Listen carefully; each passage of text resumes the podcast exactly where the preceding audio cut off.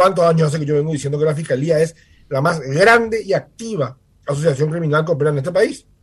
Entonces, me parece que las posiciones están claras y la gente sabrá juzgar quién está del lado de la Constitución y la sociedad y quiénes están del lado de una fiscalía que, bueno, que, que defienda legítimas agendas extranjeras, pero no, no, pero no las, nuestras.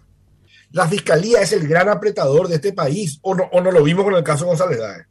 O yo estoy inventando cómo la fiscalía era la oficina de cobranzas de González Daer.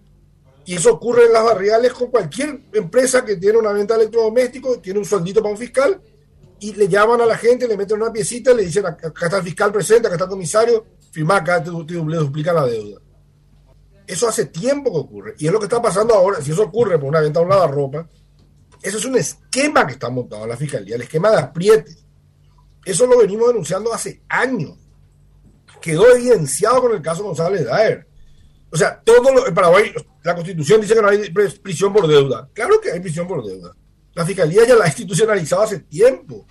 Quedó demostrado, hay un montón de videos, eh, programas periodísticos, testimonios de personas que han explicado cómo operaba el esquema de apriete, en favor de González Daer. Y eso se limitaba a González Daer nomás. O sea, ahí nomás ocurría y el resto de las causas funcionan bien. El Metrobús, todos vimos el gigantesco robo que fue, no hay nadie procesado.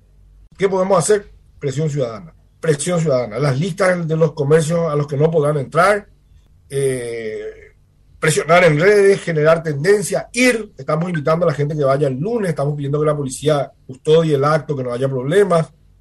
Eh, que la gente vaya el lunes a 14 de mayo para Paraguay Independiente, acompañar todo tipo de, manifestación pública pacífica de que esto ya no da más, de que la fiscalía requiere cambios drásticos y la ciudadanía los tiene que exigir.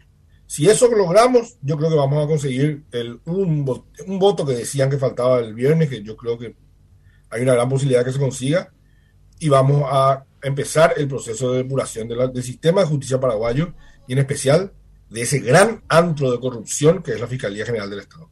La salida de Sandra Quiñones es innegociable, es un tema institucional y tiene que ver con el combate al crimen interno.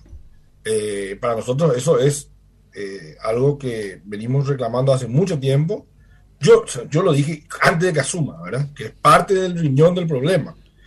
Eh, repito, la Embajada de Estados Unidos tiene todo el derecho de defender sus legítimos intereses. Tiene todo el derecho de llamar y hablar con todos los diputados que quieran. Pero nosotros tenemos la obligación de defender los intereses de la ciudadanía.